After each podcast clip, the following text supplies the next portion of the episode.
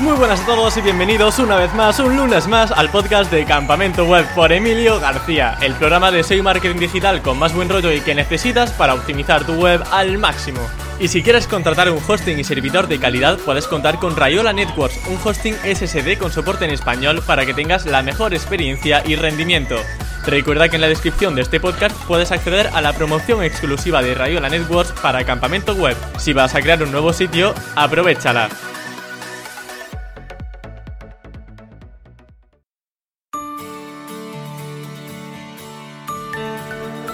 El SEO técnico es una de las ramas más importantes del posicionamiento web, sobre todo si hablamos de e-commerce de gran envergadura.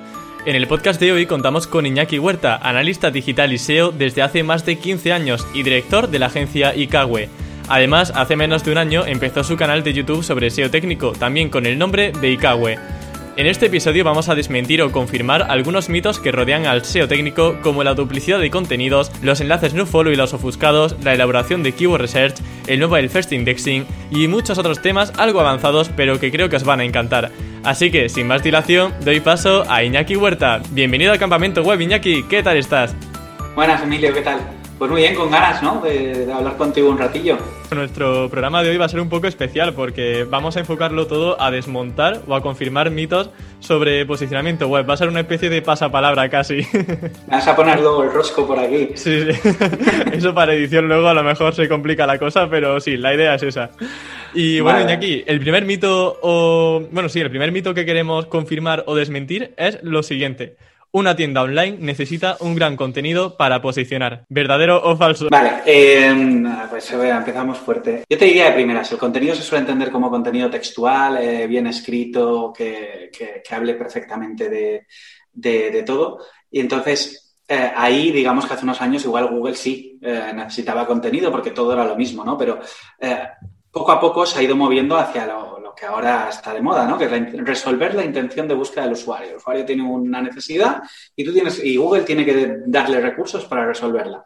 Entonces, la gran pregunta que nos haríamos es, si tú quieres comprar algo y una web ofrece eso, ¿estás resolviendo la intención de búsqueda? Aunque el contenido sea mediocre, aunque solo haya datos técnicos y no haya nada redactado por una persona. Sí, entonces tienes oportunidades a salir.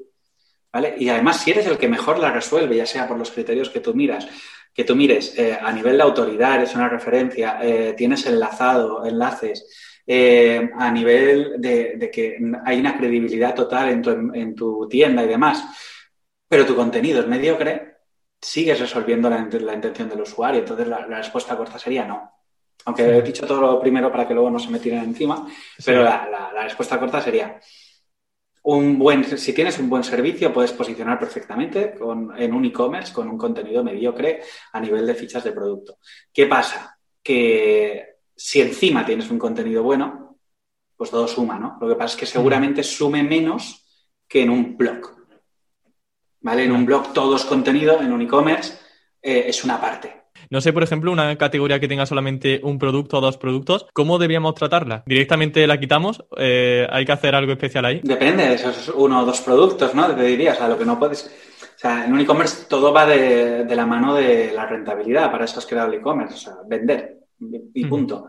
Entonces, eh, el SEO tiene que estar por debajo de esa necesidad. ¿Vale? Si tú lo necesitas una categoría para vender, lo que no puedes hacer aquí es decir, no, pues la voy a quitar aunque solo tenga dos productos. Si esos dos productos son interesantes, eh, ya está. Lo que pasa es que, bueno, puedes entrar en conflictos con el tema de duplicidades, contenido duplicidad, duplicado. Si tenemos una categoría que habla de un tema y los dos productos hablan exactamente el mismo tema, ya se te provoca otro, otro problema, ¿no? Eh, entonces, eso sería una cosa que tienes que mirar. Si vas a duplicar por duplicar, sí, tendrías que cepillarte la categoría y, o, o, buscar vías para que Google acceda directamente a producto.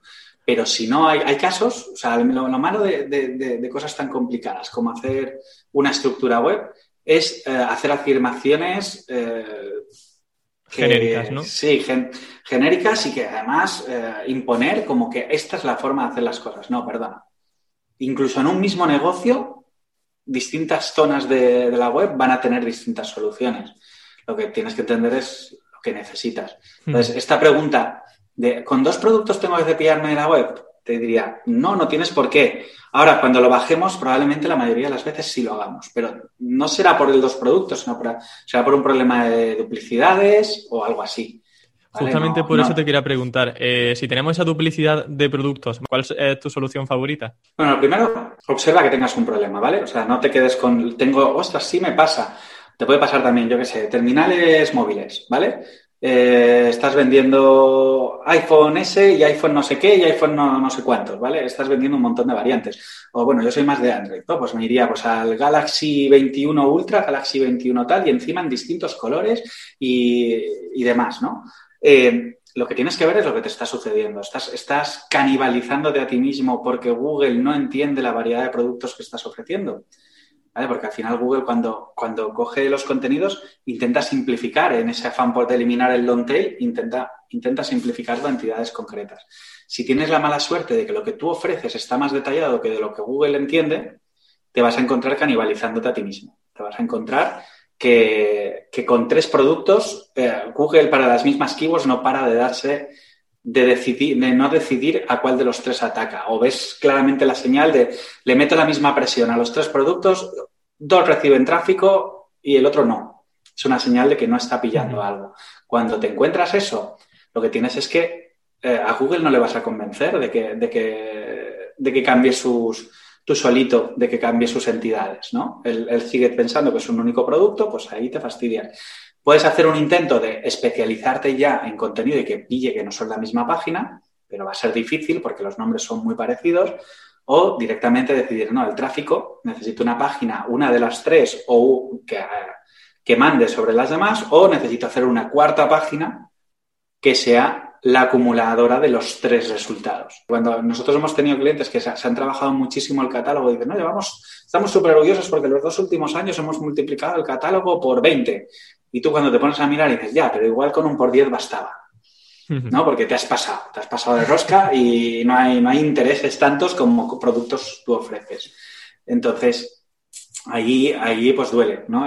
Decir, decidir que, que hay productos de tu catálogo que no están aportando absolutamente nada a tu SEO. Pero una vez lo demuestras, que es importante demostrarlo, no ir a piñona a cepillar de productos, sino una vez demuestras que está sucediendo eso, las cosas como son, si no aporta, el SEO, en el SEO no pinta nada. Entonces se elimina. Esto me lleva a la siguiente pregunta, ya es que hacemos si una empresa tiene 5.000 productos, pero la mayoría no tienen descripciones y, o, bueno, están copiadas de distribuidores, que suele ser también un problema bastante frecuente. A mí me daría más miedo lo segundo que lo primero, ya te lo digo. ¿eh? La duplicidad de contenido. Sí, el hecho de que todo el mundo tire de los mismos feeds y demás, que se quede claro a Google que es exactamente el mismo producto, que viene del mismo sitio y a veces impuesto por el mismo precio, ¿vale? Eh, eso nos hace entrar en una competencia entre todos los que consumimos el feed que, no es buena, ¿no? Porque al final nadie destaca por un motivo u otro, sino que se trata al final, que es lo que pasa en muchos negocios de este tipo, que es un tema de enlaces. Porque como no hay diferencias, pues lo único que te queda es qué capacidad tienes tú de conseguir enlaces, porque lo demás es exactamente igual. Bueno, luego tenemos velocidad de carga y tal, pero si encima todos están en Shopify, pues estamos todos igual, ¿no? Eh, te diré, 5.000 productos, eh, si, si, son tuyos, eh, deberías ser una marca, deberías no preocuparte tanto por eso. O sea, tendrás una, una, serie de productos que sean estrella y que esos los tienes que mimar más, los tienes que explicar bien, porque son los que te dan de comer y no te puedes permitir que un día venga Google y te los quite de encima. Pero, Luego hay otros que, o sea, estas locuras que se hacen de, no, vamos a sacar presupuesto para coger nuestros 15.000 productos del catálogo y redactarles contenido a todos ellos a medida eh, con un EAT de la leche, ¿no? Eh, la pasta que puede costar eso, la de dinero que puede costar, aunque, aunque lo subcontrates a, a, euro las 50 palabras, ¿vale? Eh, es enorme. O sea, piensan si vas a rentabilizar lo más mínimo todo eso. Y callamos con esos productos que no que no queremos ni que tengan contenido, bueno, no, no son, digamos, útiles para el negocio o no muy útiles para el negocio. Las desindexamos, las, dejamos que Google las indexe. O sea, al, final es un tema de, ir priorizando el contenido, ¿no? Entonces, eh, el, contenido se prioriza en función de lo que te aporta, entonces tienes que analizar. Nosotros ya sabes que vamos con el dato por delante antes de, antes de hacer locuras. Sí. Eh, entonces, lo primero es analizar qué te aporta en el negocio y hacer una priorización. Igual, si, si quieres entenderlo así, clusterizar en varios grupos, productos que me, sin los que muero, productos que me, me, terminan de mejorar el margen, y vamos, cuantos más graditos hagas, mejor. Entonces, cuando lo tienes todo clasificado es mucho más fácil de, de decidir porque ya no hay blanco o negro, hay un montón de tonos de gris.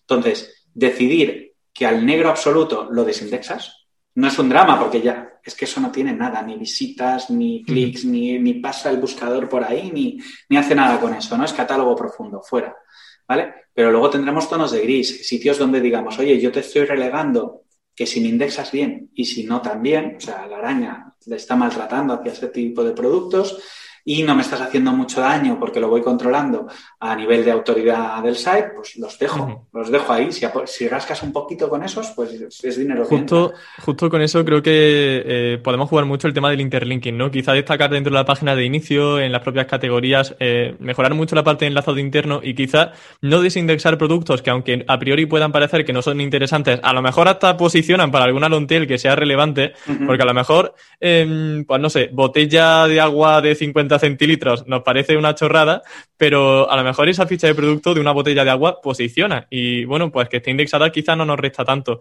Y eso sí, pues no priorizarlo quizá a nivel de interlinking si vemos que no es una prioridad para el negocio.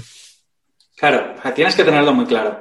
Y aquí en el e-commerce antes se cogía una antes había una tendencia que era eh, todos los productos se tienen que indexar porque es mi e-commerce tal. Y ahora los SEOs estamos como cogiendo la, tendencia al revés, ¿no? De coger un catálogo. no index. sí, coger, te encuentras un catálogo de 100.000 productos y vamos a ver si lo dejamos en 2.000.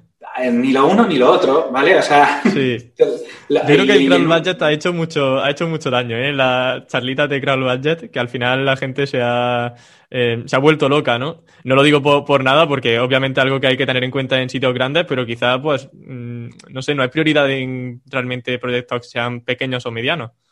Sí, pero el problema, el problema que hay ahí es que normalmente, claro, hace unos años, cuando no se hablaba tanto del crowd budget y no, tú le decías a alguien crowd budget, ya tenías que dedicar la reunión a explicar qué era el crowd budget. Ahora ya no, ¿no? Ahora ya se entiende lo que es y tal. Pero cuando te encontrabas en eso, ¿qué pasaba? Como no era algo súper conocido, es que entrabas en el cliente que entrases, si era grande, había un desastre. Entonces siempre había cosas que arreglar porque había un desastre, siempre, siempre lo había. ¿Qué pasa ahora? Entre que el software evoluciona, se va haciendo más proseo, cosas como la usabilidad ahora ya forman parte de las webs, ¿vale? Algo tan tonto, la experiencia de usuario. Y quieras que eso a nosotros nos, permite en SEO que las cosas vengan medio bien hechas, no del todo, pero vienen ya medio bien hechas gracias a otras disciplinas. Eh, nos provoca que ahora, pues eso, la gente lee y dice, no, es un sitio grande, tiene que haber problemas de crear budget. Y lo primero es ver si los hay. Porque, porque igual no lo hay. O igual, si tú tienes un catálogo, por ejemplo, muy, muy, muy fijo, que no va evolucionando, y la araña pasa muy poquito, al menos ha pasado. Tu problema es cuando no paras de gestionar entradas y salidas de producto, o, no eres pura, un, tienes un componente de, usuario, ¿no? De que el usuario genera las propias ofertas, ¿vale? Ahí, por ejemplo, eh, tienes, puedes tener muchos más problemas de crowd porque necesitas que Google vea lo nuevo y en cambio sigue con su cola de rastreo mirando cosas que no le interesan a nadie, ¿no? Eh, pero en cambio, eh, si tú tienes un catálogo de 5.000 productos que ya te digo que para Google 5.000 URLs son palomitas. Sí, no es nada realmente. No es nada, ¿vale? Y en cambio, para es un e-commerce grande, un e-commerce que tenga 5.000 productos propios pues eh, normalmente si tus productos son fijos, igual el crowd budget, aun teniendo 5.000 productos con sus taxonomías, su blog y tal, no es para ti un problema. De Entonces, los problemas empiezan en otro sitio, no, no tan pronto. Vale. Ah, bueno, a partir de, ya que has dicho esto, a partir de cuántas URLs más o menos suele preocuparte más por el crowd budget y este tipo de problemas. no es tanto URLs, sino con, sería un poco el crowd demand, o sea, hasta qué punto Google te quiere atacar ¿vale? Eh, versus lo que tú tienes que ofrecer. Y ahí el problema es ser pequeñito y ambicioso. ¿Vale? Sobre todo es uno de los principales problemas. Recuerdo ¿Y por qué ser pequeñito puede ser un problema? Porque al final el, el, eh, el crowd demand, o sea, lo, que Google quiere visitarte, eh, se, justifica por el número de enlaces ¿no? que recibes. O sea, por la autoridad, que tienes, ¿no? Por la autoridad. y y, la autoridad es una cosa para posicionar, el número de enlaces es otra. Digamos que en este, en este paso sí está muy relacionado con la autoridad, pero pesan más los enlaces en sí que la propia autoridad. Es un sitio donde, claro, la, araña cada vez que ve un enlace se retroalimenta y te vuelve a visitar. Eh, entonces, te genera eso, que cuantos más enlaces, más veces vaya viendo tu contenido, las arañitas más veces van a venir. Y eso te genera más eh, crowd demand y eso termina provocando más, más lo que llaman crowd budget, ¿no? ¿Y qué, supone esto? Pues que cuando tú eres pequeñito, en el sentido de, no de web pequeña, sino de eres una marca pequeña, eres una pyme que acaba de nacer o se acaba de pasar al digital y cosas así, tu demanda de crawling, eh, lo que Google quiere rastrearte va a ser muy bajita. Entonces tú no te puedes flipar. Tú no puedes coger y decir, no, y recuerdo uh, un cliente en particular que duramos muy poquito porque no estábamos nada de acuerdo, que era eso, era, vamos a hacer un nuevo site la vamos a liar, esto va a ser la leche. Estamos eh, naciendo. Y la primera propuesta era una estructura de, cientos y cientos de, no que cientos, eh, decenas de miles de fichas organizadas a, nivel provincia, a nivel localidad, y querían salir con eso directamente. Esa era su primera puesta en escena. Del site del site no existe a esto. No me quiero ni imaginar su propuesta a largo plazo, ¿eh? Un Amazon entero. no estábamos de acuerdo en el sentido de, no, no, no, es que tú tendrías que salir eh, con una estructura súper acotada, o sea, con que te pille las provincias y tal, y le des una serie de, fichas de producto para empezar a nacer, ya empezamos a hacer a la araña trabajar. Cuando veamos que llega a Crowd Level 2, empezamos a sumar links por todos lados. No empieces con una home, una estrategia no la puedes empezar con una home de 250 enlaces. Acabas de nacer, o sea, aún suerte que venga la araña a tu home dos veces al día, no le puedes ofrecer 250 enlaces, ¿vale? Entonces, ese es uno de los problemas gordos que hay en ese sentido. Pero es fácil, explicándole de, oye, tú eres, explicándole a alguien, tú eres así de pequeñito, no puedes pedirle a Google que trabaje para ti esto, tendrás que estar adecuado a lo que Google quiere de ti, basta, ¿vale? El otro problema, te digo, es, cuando, a pesar de ser grande, hay que hacer entender que Google no, no te regala las, no está todo el día preocupándose por ti. Esto deriva en la siguiente pregunta porque quiero andar un poquito más y es si el crawl budget existe. Hmm. Uno de esos que también comentabas en uno de tus vídeos. la gente estará diciendo, ¿cómo que el crawl budget no existe? Antes justo me has preguntado y te está hablando de cómo trabajar el crawl budget. O sea, sí. Lo que pasa es que hay que tener claro que cuando ya llegas a cierto nivel, o esto es como todo, o sea, tú con saber la base de las cosas y saber más o menos cómo funcionan, puedes trabajar, ¿no? Pero cuando te encuentras un expediente X o cuando tienes que una situación difícil en la que tienes que seguir subiendo a pesar de que ya están las cosas bien, es cuando saber un poquito más cómo son las cosas por detrás te puede ayudar a terminar de, hacer esa acción que cambie las cosas, ¿no? Entonces, básicamente lo que yo vengo a decir es que el crowd budget no es algo que vaya, no, vaya, no va ligado a tu dominio, va ligado a cada URL, va ligado al enlazado que se encuentra en las arañas a la hora de rastrear y por lo tanto, el hecho de que tú simplemente recortes de primeras no hace nada. ¿Vale? Entonces, la mayor parte de las cosas que nosotros hacemos de Valle de, bueno, robots por aquí y voy a limpiar las cosas. Sí, evita que la araña venga, pero no es que la araña tenga una lista de tu dominio y diga, ay, como me salto estas tres, voy a por la cuatro y por fin voy a por tu negocio. No va así, no es tan simple. Entonces, lo que tenemos que hacer es una estrategia mucho más eh, profunda y conseguir que las arañas no paren de ver enlaces hacia donde te interesa y dejen de ver absolutamente todos los enlaces hacia sitios que no te interesan. ¿Qué pasa cuando arreglas menús, cuando arreglas, haces las cosas típicas de Crawl Budget? También estamos provocando eso. Entonces, por eso el, el funciona. Pero cuando lo hacemos a lo bestia, sin pensar, de simplemente vamos a meter el cuchillo y a cargarnos cosas, no acaba de funcionar. Pero es porque es un tema mucho más profundo, es un tema de, arañita a arañita, se van cogiendo datos y la base de datos de crawling es global, es global, eh, es global. ¿Vale? El único punto en el cual se comporta igual que, como todos pensamos a nivel dominio es cuando llegas a ese límite que la mayoría de negocios no llegan, que hay, que hay un límite que Google te impone por, tu rendimiento, ¿no? Entonces, cuando él ve que, tu site eh, mm, tiene tantas URLs que tendría que estar todo el día rastreándolo para estar al día, coge y aplica esa parte y dice, oye, ¿cómo es de rápido tu site? Si tu site es lento, te voy a poner un límite y te voy a decir, no paso de aquí porque creo que soy parte de la culpa de que tu site sea lento. Entonces, no pasa de ahí.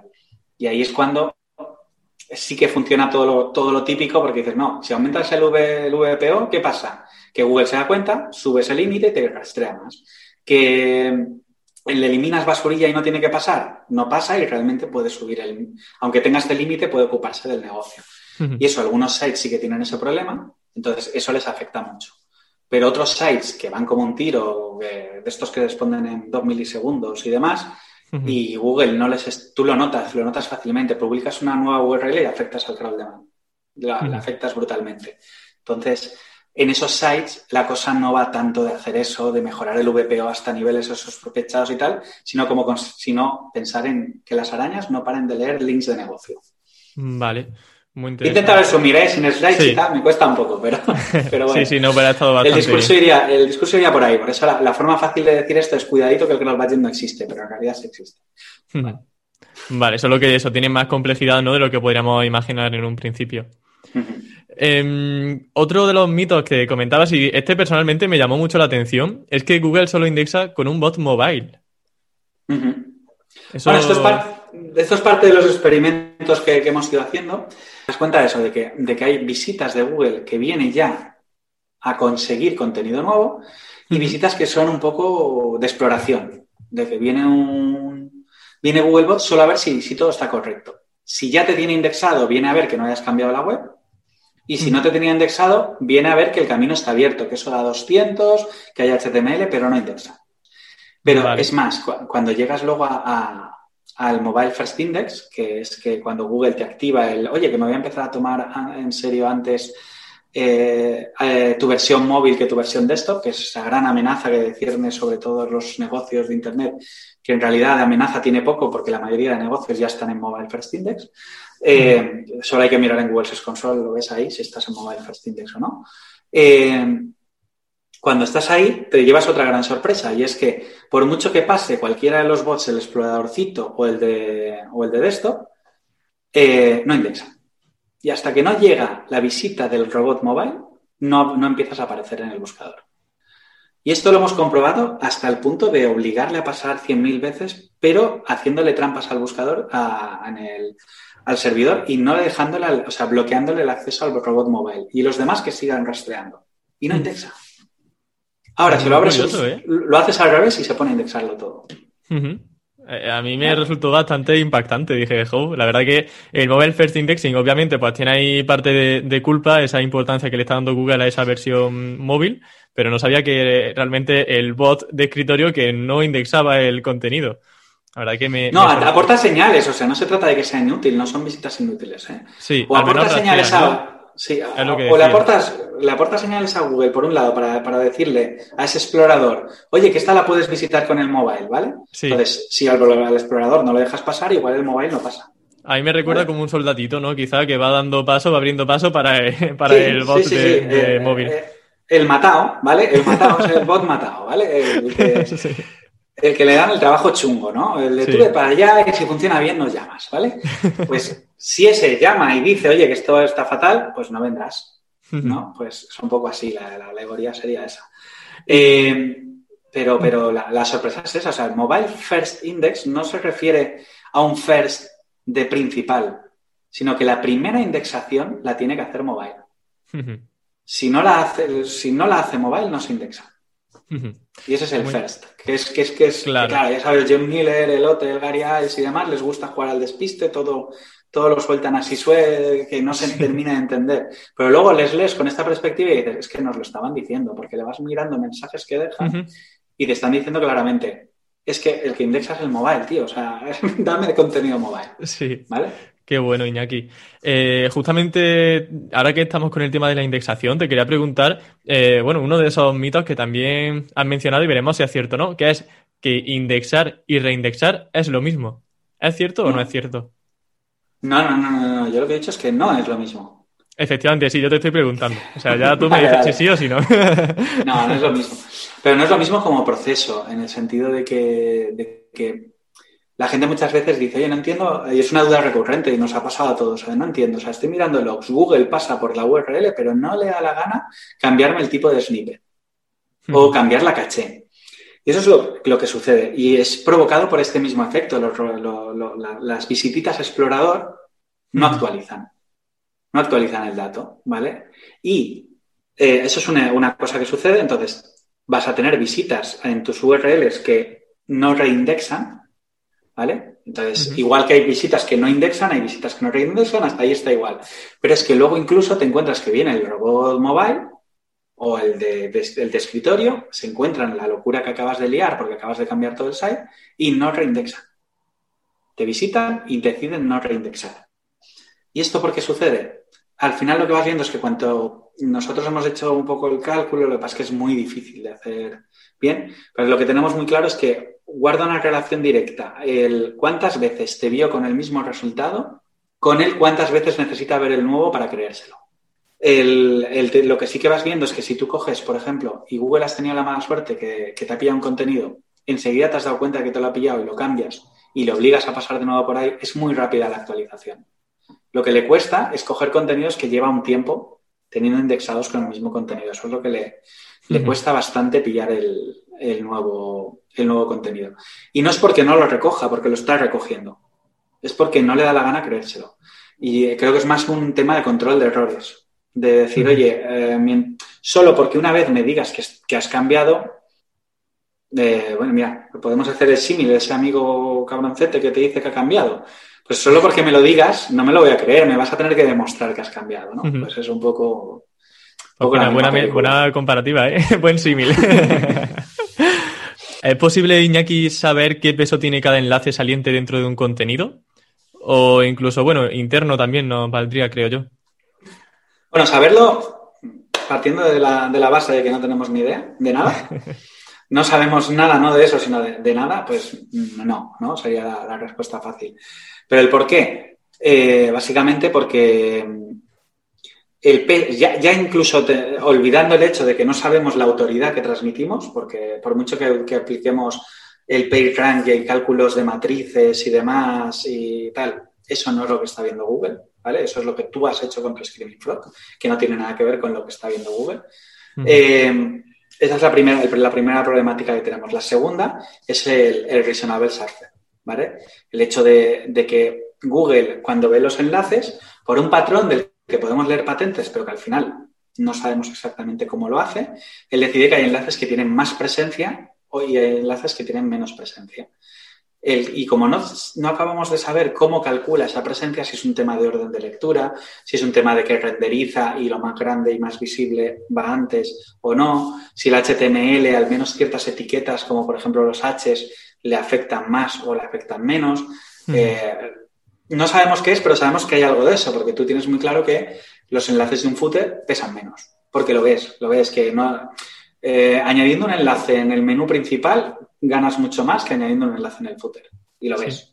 Lo ves, lo ves empíricamente, o sea, en las estrategias lo has metido primero en el footer, no ha funcionado, lo mueves al enlace principal y ahora, ahora sí que está pegando fuerte. Eh, entonces, sabes que eso sucede. Lo que no sabes exactamente por qué. Entonces, como no sabes por qué, no lo puedes calcular. Y como no lo puedes calcular, es imposible saber lo que transmite un enlace. Ahora, como tenemos que trabajar con algo, lo normal es que apliques el PageRank a lo bestia.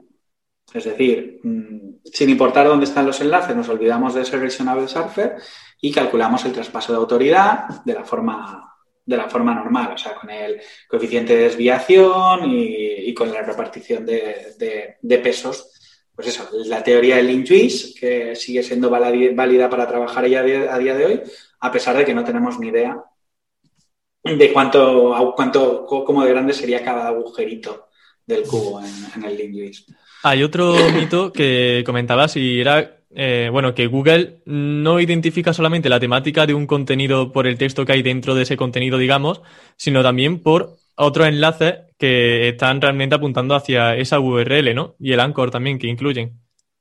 Claro, bueno, eso creo que aparte es bastante extendido, la gente lo va sabiendo, lo que pasa es que también depende de si te dedicas, si eres un SEO que no te has dedicado nunca al link building ni a, hacer arquitectura, igual te es más desconocido que eso sucede, ¿no? Y, hay, que, hay que explicarle a la gente que el, es eso, que las señales semánticas no son solo el contenido. Los contenidos, yo siempre explico, el contenido es lo que suma, pero luego los enlaces multiplican. ¿Vale? Entonces, eh, si tú tienes una buena base de contenido, empezarás por un número que al multiplicarlo será mucho más grande. Si tú tienes una porquería, pues al multiplicarlo se va a quedar todavía pequeño, ¿no? Eh, pero, pero estos enlaces eh, terminan de dar contexto porque, y, tiene todo el sentido, porque al final toda la fórmula del PageRank es, está, está basada en un enlace es un voto, ¿vale? Es una página que está referenciando a otra y diciéndole eh, oye, este tío vale, ¿vale? Yo voto por él y por eso le pongo un enlace. Eh, entonces, si, tú empiezas desde esa perspectiva a, entender el mundo, tú te das cuenta de que, mm, por ejemplo, que un votante de Trump te hable de libertades, para ti no significa nada. ¿Vale? Es como, bueno, sí, ¿no? O que alguien de Podemos te hable de economía, de cómo montar tu startup, pues dices, de primeras igual das un discurso de coña, porque a lo mejor vienes de un sitio que sabes bien de lo que hablas, pero de primeras no te cuadra, ¿no? No te cuadra el, tema. Entonces, con la, con la, web el tema es lo mismo, o sea, eh, el hecho de que alguien hable de ti ya está diciendo algo de ti. ¿Vale? Que a mí me, me recomiende trabajar conmigo más los SEOs técnicos que los SEOs de contenido están dejando bien claro cuál es nuestro estilo de trabajo. Y te queda muy claro. ¿Y qué pasa? Que la gente que quiere trabajo de contenidos no me va a llamar. ¿Por qué? Porque la gente de contenidos dice que este tío dice cosas raras, se pasa todo el día hablando de numeritos extraños, ¿no? Entonces, pues es lo mismo, o sea, lo mismo pasa con las temáticas. Es, eh, tú eres lo que tú dices que eres, pero también lo que los demás dicen que eres. Entonces, las semánticas, la forma fácil de verlas, las semánticas se contagian. Vamos con el último mito. Me gustaría también luego hacer eh, incidir en dos preguntas de SEO un poco más genérico, así que vamos con el último mito, mito y luego vamos al SEO genérico. Y ese mito es sobre si poner un follow es lo mismo que ofuscar enlaces. Ofuscar enlaces, eh, para que la gente no lo sepa, es poner un enlace que Google no lo detecta, pero un usuario dentro de una web sí que puede pinchar y sí que puede rastrearlo. Así que partiendo de esa base, es lo mismo un nofollow que esa ofuscación. Aquí hay dos perspectivas. Una es a nivel rastreo a nivel de, cómo trabaja Googlebot, eh, o a nivel autoridad. A nivel de rastreo, sorprendentemente, yo todo lo que tengo que visto, visto es, es que es exactamente lo mismo. Uno ofuscar, tú te matas a ofuscar para que la araña no lo vea, y Google mm, los no follows no los sigue. Eh, ¿qué, es lo que sucede? Que al final, a la larga, suele terminar entrando. Pero yo de todas las pruebas que, que tenemos controladas, y tenemos alguna que pasa el año y pico, ¿vale? no entra. Y el día que le acaba? follow, entra. Dices que al final acaba entrando, ¿por qué razones? ¿Por qué acaba entrando? por, qué? Porque normalmente, por mucho que digas, nadie ha hecho nada, nadie nunca, nadie nunca ha puesto un enlace, nadie nunca lo ha publicado en ningún sitio y tal, acaba publicándose. Pues nosotros tenemos pruebas y cuando te digo pruebas, son pruebas que solo sé yo cuáles son y sé yo cuál es la URL. Pero te digo, y esto, esto supongo que provocará que, en dos días se muera ese test, pero me da igual porque lo tengo ya visto desde hace mucho tiempo. Directamente, si miras en mi cutre blog, en el footer hay enlaces de nofollow, de eh, SC, SGC y Sponsore que llevan ahí un año y el contenido nunca lo habéis, nunca ha pasado la araña por él. Otra. ¿Vale? Eh, y están en, la, en el footer. ¿Vale? Bueno, ahora, hace un mes o cosas así, desde que antes de Navidad es que paré de, que paré el YouTube una temporada porque, ya había que descansar un poco. Eh, igual ahora han entrado, ¿vale? Pero hasta entonces no habían entrado, ¿vale? Y de hecho alguno de ellos se le quitó en plan solo para hacer doble check de, bueno, lo quito, entra al día siguiente e indexa. Indexa como indexación nueva, de estas indexaciones que al principio aparecen a pesar de que la URL esté hiperduplicada. Y luego tenemos otros enlaces no tan evidentes como el footer de un blog, ¿vale? Que igual, que no entran. Y basta que le des una señal eh, tonta. Eh, y una señal tonta es dejarte la URL en cualquier sitio escrita, aunque no sea un, enlace, y ya entra. ¿Vale? Mm, de hecho, hay mucha gente, un no follow mal hecho se visita mucho perdón, uno ofuscado mal hecho, de esos que se dejan la URL puesta en el, HTML, se visita casi, casi al instante, se visita. En cambio, un no follow, un, no follow no se visita. ¿Vale? El nivel de rastreo son prácticamente lo mismo. El problema es que a nivel de autoridad, Google nos dice que no son lo mismo. Es decir, Google nos está diciendo que los enlaces no follow se pueden tener en cuenta en el, en el reparto de, de autoridad. autoridad. Claro. y uno, y uno, entonces, ¿qué te quedas con? Si no lo ve Google, mejor. Si yo tengo dudas sobre cómo va a trabajar mi autoridad, yo al final pongo los enlaces por dos motivos, por rastreo y por autoridad. Entonces, eh, si en una de las opciones digo un follow me basta, no va a rastrear, genial. Pero alguien podría liarla y entonces se rastrearía, con lo cual es débil. Y por el otro lado, tengo un no se va a rastrear, pero Google lo ve, cuidadito, pues prefiero que no lo vea. Prefiero que no lo vea y además bloquearlo para que si lo ve no lo visite. ¿Vale? Bloquearlo entendemos con robots.txt. Con, con robots.txt, con bloqueos desde el servidor para prohibirle a la araña entrar, con lo que te apetezca que Google no lo vea. Entonces... O sea, que antes de poner un nofollow, realmente, aunque no lo rastrea, tú prefieres ya llegado a ese extremo ponerlo como ofuscado o como una URL o un patrón bloqueado. Dependería un poco del negocio, te diría. O sea, poner un par de nofollows por ahí sueltos para hacerte la vida más fácil, no pasa nada, ¿vale? Te diría cosas como un aviso legal, tú quieres que Google lo vea, no quieres bloquearlo. Lo que pasa es que no quieres es perder la autoridad en todos tus sites. Entonces, un aviso legal que en tu home esté enlazado normal y en el resto de páginas esté con un nofollow, no me parece una mala estrategia. Igual es mejor eh, que en tu home esté normal y en el resto esté ofuscado y así ni siquiera repartes autoridad. Vale, igual es mejor, pero es más difícil que te hagan caso y es un poco peliagudo, ¿no? Que alguien clique en el aviso legal y no lo pueda ver es duro. Sí. ¿Vale? Porque apeta el JavaScript, ¿vale? Que un follow siempre va a ir. Entonces, se pueden usar para cosas internamente, ¿vale? Pero al final casi siempre es mejor la ofuscación. Lo que pasa es que la ofuscación tiene el tema de, aunque Google todavía, que conozcamos, no ha penalizado a nadie por ofuscar a lo bestia, yo creo que algún día lo veremos. Algún día veremos a alguien que cae a lo bestia y que empiece, y justo a las pocas semanas empiezan a decir los de Google, es que no deberíais ofuscar. Bueno, yo he leído alguna cita ya de John Muller de Gary Alice en Twitter que decían que bueno, que ofuscar enlaces realmente sirve para ese link sculpting, para esa, para esa medición mm. del traspaso de autoridad. O sea que a priori yo creo que a medio o largo plazo no creo que tenga que ser una estrategia penalizable. No, yo digo que es como todo, abusar o sea, una cosa es. Que los son una cosa es, abusar Claro, o sea, una cosa es. ¿Nosotros ofuscamos enlaces con nuestros clientes? Sí. Te lo digo ya, sí. Pero a bisturí. A, oye, este me molesta mucho, está en todo el site, vamos a buscarlo. Vamos a coger esta zona que por usabilidad no nos queda otra que llenar, llenarla de enlaces, vamos a buscar enlaces. Pero no como primera acción. La primera acción para controlar la autoridad es eliminar el enlace. Y si usabilidad no te deja, pues entonces ya empezamos a habilidad entendemos que un enlace que al usuario dentro de la tienda online, dentro del e-commerce, le va a ser útil. Por ejemplo, va un filtro para ver casas con jardín de 4 metros cuadrados, bueno, de no sé cuántos metros cuadrados, etcétera. Que a nivel SEO no te importa, pero al usuario sí que le importa. Pero claro, eso puede hacer que se distribuya la autoridad a niveles catastróficos. Claro, o sea, los enlaces en las homes de, de promociones que no van ligadas a SEO en realidad eh, como SEO no los quieres. La mitad del footer que te están endosando, de los enlaces de los footers estos de, columnados con, cinco columnas de footer cada una con 20 enlaces, la mitad o más de la mitad de esos enlaces no los quieres para nada. Eh, pero alguien ha decidido que tienen que estar ahí, a veces con más motivos, a veces con menos. Enlaces de paginaciones. Eh, tienen que estar ahí, por supuesto, la gente tiene que poder paginar pero las paginaciones muchas veces son, son destroza, destroza crawlings, o sea, no, las queremos para nada. Entonces, bueno, para nada no, para indexar productos, pero, pero bien atadas, la mitad de paginaciones no hacen falta.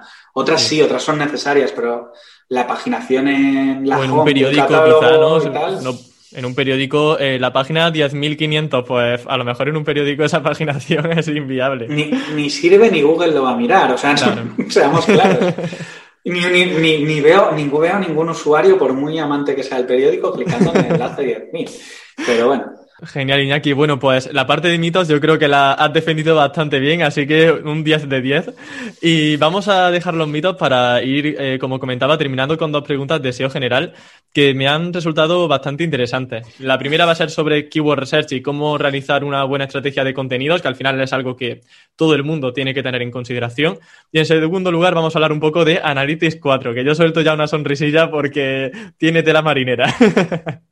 Pero bueno, vamos a empezar con el tema del contenido. Iñaki, ¿cómo es vuestro modelo de trabajo para elaborar un contenido que satisfaga la intención del usuario? Porque me consta que a veces, que a veces eh, hacéis incluso estudios que se llegan a alargar un mes, ¿no? Eh, según he visto en alguna charla que has dado. Sí, bueno, al final un keyword research que es, es pura estrategia. Es decir, o sea, eh, voy a hacer las cosas bien para sacar el máximo rendimiento a mis, a, mis páginas. Eh, entonces, ahí hay sitios donde es rentable hacerlo muy bien, o momentos, o sea, áreas de trabajo donde es muy rentable hacerlo muy bien, y áreas donde, y, momentos en los cuales un keyword research, entre la keyword que tú vas a poner y la que pondrías si hicieses así, no hay absolutamente ninguna diferencia. Entonces, hay que, hay que aprender a diferenciar eh, cuándo merece la pena dedicar recursos de verdad y cuándo para que me para cuando hay que responder un ¿y para qué me pides un keyword research? ¿Por qué no le pones esta?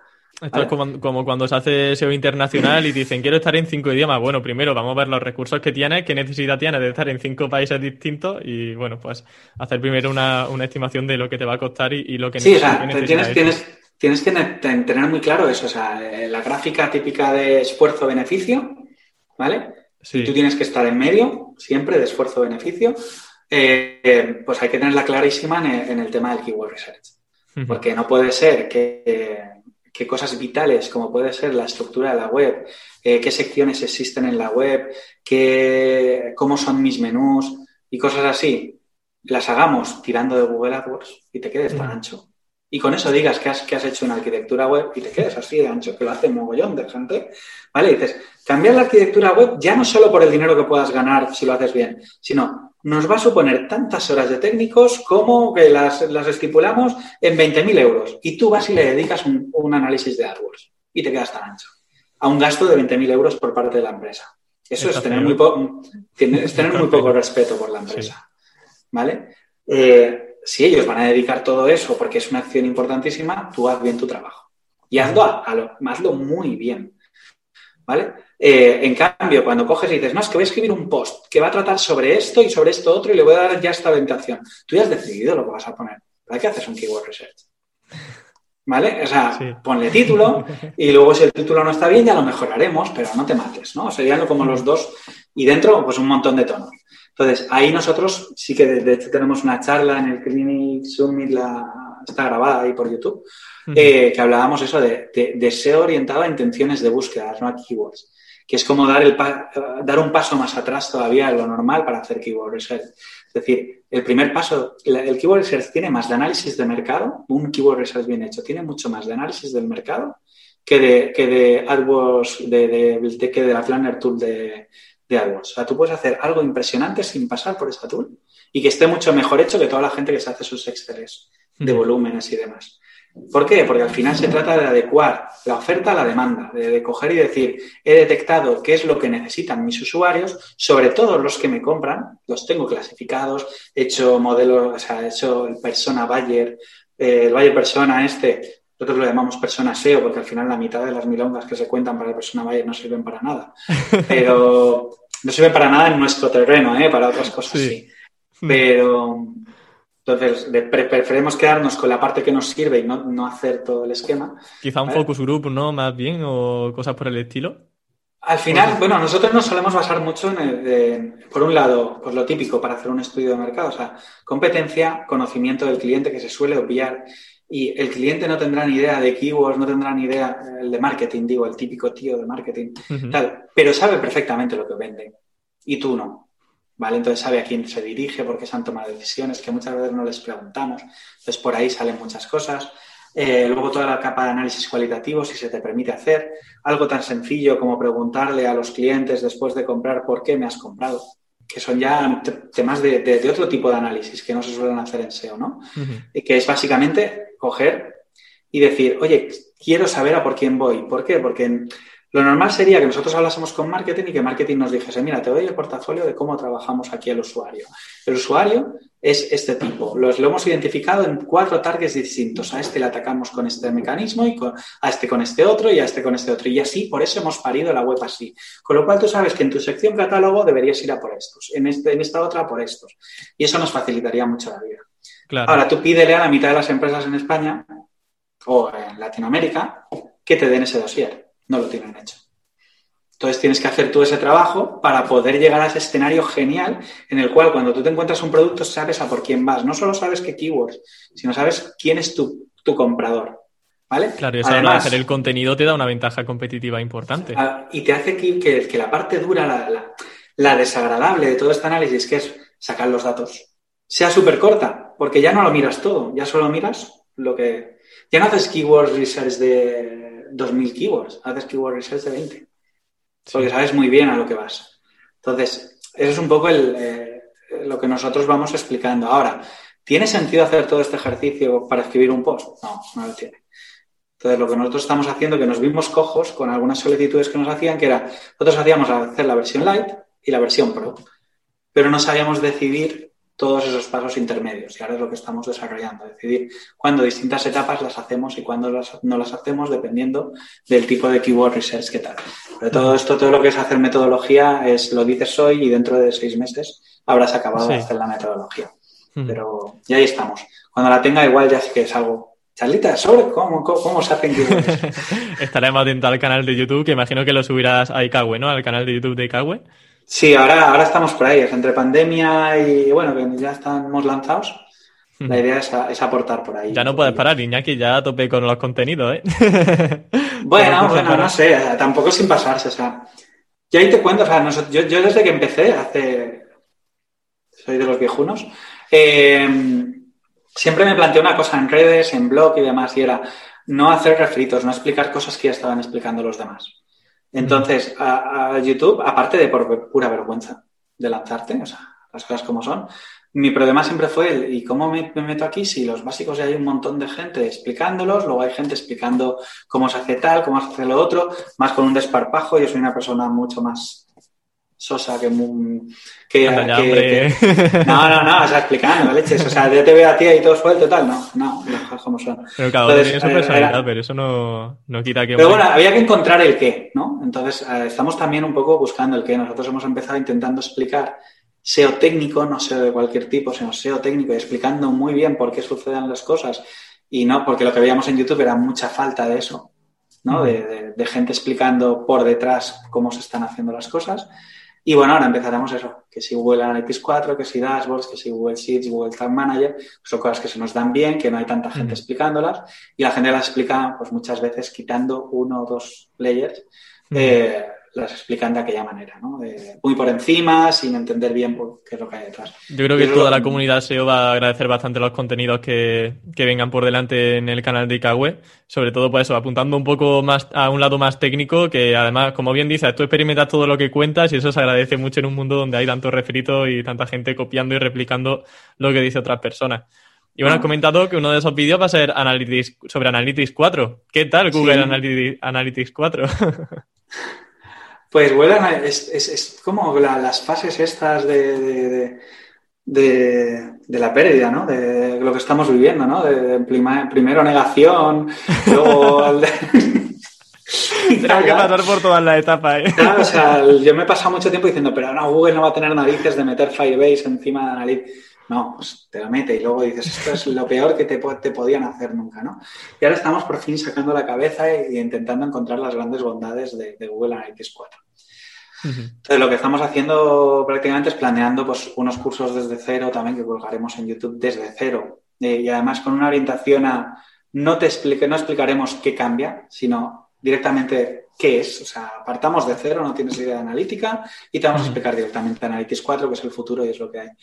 Y una de las cosas que ya, veo, claro es que hay que entender que Google Analytics 4 tiene una nueva base, nos va a permitir hacer cosas que antes no se podían hacer, cambia radicalmente las posibilidades de orientar la analítica, pero eh, es volver a 2012 a nivel de cosas avanzadas.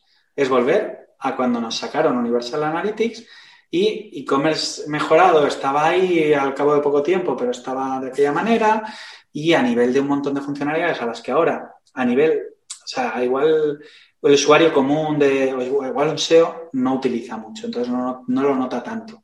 El drama que están explicando muchos analistas de esto es un desastre, tal, he perdido tal y lo otro, la mayoría de los SEOs no lo van a ver, porque son funcionalidades que no usaban. Pero, pero cuando te acostumbras a utilizar agrupaciones de contenido, agrupaciones de canales a tu, a directamente tener canales SEO según origen de la visita y cosas así, eh, que, y lo pierdes, pues te destroza la vida, ¿no? Porque dices, ¿y ahora qué? Tengo que volver a aprender a hacerlo con la nueva herramienta, ¿no? Eh, aquí el problema que hay es que Google nos la está metiendo para pásate ya, hazlo ya, tienes que aprender ya, cuando no la ha terminado. Ya. Parece que está como una fase beta, o sea, no pone beta por ninguna parte, pero da la sensación. No, porque, porque no es beta, porque la herramienta funciona. Lo que pasa es que si la, si la comparamos con lo que teníamos antes, eh, le echamos, echamos en falta muchas cosas. Y dices, ¿cómo has tenido narices de sacar de pedirme que abandone un producto que tiene ocho años de evolución por un producto que acaba de nacer? ¿Cómo tienes ese morro? ¿No? De decirme, deja de utilizar todo lo que has pasado ocho años aprendiendo con nosotros y, vuélvete a las bases. Pues, ¿Por qué quieren hacer eso? Porque las bases son mejores. Indudablemente. O sea, puedes medir lo que te dé la gana con Google. Sí, de hecho, cuando, cuando instalas ya Analytics 4, te pone para el tema del scroll, por ejemplo, que tú eso, cuando instalas eh, Analytics, no tienes esa monitorización de eventos.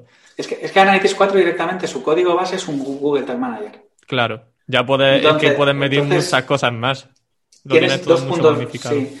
Y a nivel, y a nivel app, que una de las grandes ventajas que mide web y app a la vez, otra de las cosas que tienes es que directamente está conectado a Google Tag Manager. Entonces tú haces una implementación sin pensar en él y en cualquier momento empiezas a usar Tag Manager y empiezas a modificar cosas. Está ya pensado en esta, esta realidad ¿no? que vivimos. De, de, que, de, que, hacer analítica avanzada sin taguear es imposible. Entonces, cosas que antes hacíamos por configuración, como ya existe el Analytics 4, el Tag Manager, sabe que cuando salió el Analytics anterior no existía Tag Manager, entonces muchas cosas las tenía que hacer Analytics al procesar, pero este otro sabe que existe. Entonces lo que hace es pedirte, oye, si quieres un objetivo, no me configures el objetivo. O sea, no, no me pidas que defina el objetivo configurado, no. Desde la implementación, méteme el dato ya del objetivo. Entonces es un cambio, lo que dicen ahora. Nos ahorramos muchos códigos también. ¿no? Muchos códigos también a la hora de implementar en el sitio. Claro, entonces es un cambio, ya está, asumirlo. Nosotros intentamos ir deprisa porque al final cuanto antes lo asumas, antes volverás a ser feliz. Cuando antes vivas ese, este, ese drama. Ya, llegará, negación y... Es que no me salen ahora, me las podría haber preparado. Eh, Negación, bueno, la última es aceptación, o sea que al final... nosotros ya lo hemos aceptado todo, ya hemos llorado todo lo que teníamos que llorar y estamos viéndole las bondades, ¿no? Eh, esto es lo que hay. De todas formas, para los usuarios que igual estén asustados, que sepan que pueden hacer una instalación dual, porque dentro de la instalación avanzada dentro de Google, Analytics pueden poner que se instale tanto la versión de Universal como la de la 4. Y de esa forma, pues, tienen un poco los dos mundos. Y, no van a saco con la 4 que igual se saturan y dice... Yo diría, o sea, yo el mensaje que estoy lanzando en ese sentido es eh, eres nuevo en analítica y tienes que crear una nueva cuenta de analítica, olvídate de, lo viejo. Estás empezando, sí, tú dices que lánzate al 4, a la 4 y ya está. Ya tienes una cuenta con tu histórico, ya estabas trabajando, tienes tus dashboards hechos y demás, o eres un analista más experimentado, estás acostumbrado a usar funcionalidades. Las dos. Usa las dos. Usa las dos y siempre intentando sacar el dato antes del 4 que del 3. ¿Qué pasa? La mitad a veces no podrás. no, no, hay no está en nada nueva, efectivamente. No, pero el mensaje que estamos dando es eso. O sea, si nosotros ahora nos viene un nuevo cliente que está empezando en analítica, lo que le vamos a decir es, te hacemos la implementación en Analytics 4. Porque no tiene sentido hacerte la implementación en algo que en 2022 igual no existe. Ya, es que claro, no sabemos ni cuándo va a desaparecer ese Universal. No, bueno, Pero yo se, creo supone, que... se supone que va por ahí el tema. Lo que pasa es que como tienen tantas cosas pendientes por hacer, Hombre. está el tema de que no las hacéis ni de coña en un año, Hombre. ¿vale? No, no las hacéis. Y, la queja que van a tener que, administrar, ¿eh? Porque yo creo que 40 millones de personas van a empezar a decir, ah, pero yo quiero seguir con mi Universal. No me sí, pero al final, al final son muy listos los de Google ahí, ¿vale? Porque al final el, ecosistema que tienen montado a nivel de Google Analytics eh, se basa en yo soy Google, doy mis, mensajes, luego tengo a mis partners que repiten mis mensajes, porque les he explicado bien, les he formado y está claro que, tal, eh, que, por ahí es el camino que hay que seguir, y ahí atacamos a los grandes, pero hmm. no trabajan los pequeños. O sea, ¿por qué? Porque al final, eh, por empezar, lo que les va a dar a ellos dinero son los grandes, son los cosas como son, el, que no paga un duro no le interesa tanto a Google, eh, pero por otro lado, eh, tú cómo aprendes analítica leyendo a los grandes. Entonces, cuando toda la base de grandes negocios, grandes analistas estén, estén pasados a Google Analytics 4, los demás solo seguirán la ola. Bueno, Iñaki, la entrevista, lamentándolo mucho, termina aquí. Ha sido de verdad todo un lujazo tenerte aquí en Campamento Web. Eh, llevamos una horita hablando de SEO técnico, pero la verdad que se me ha pasado volando y mira que es un tema denso, ¿eh? Así que muchísimas gracias por venir al programa y espero que te lo hayas pasado bien. He pasado muy bien, Emilio. Un placer y muchísimas gracias por, por invitarme a estar contigo un ratillo. Nada, a ti, Iñaki. Un abrazo. A ver si nos vemos prontito en algún evento cuando pase toda esta basura. Que ya toca, que ya toca. Sí, sí. Muchas gracias, Iñaki. Un abrazo. Un abrazo.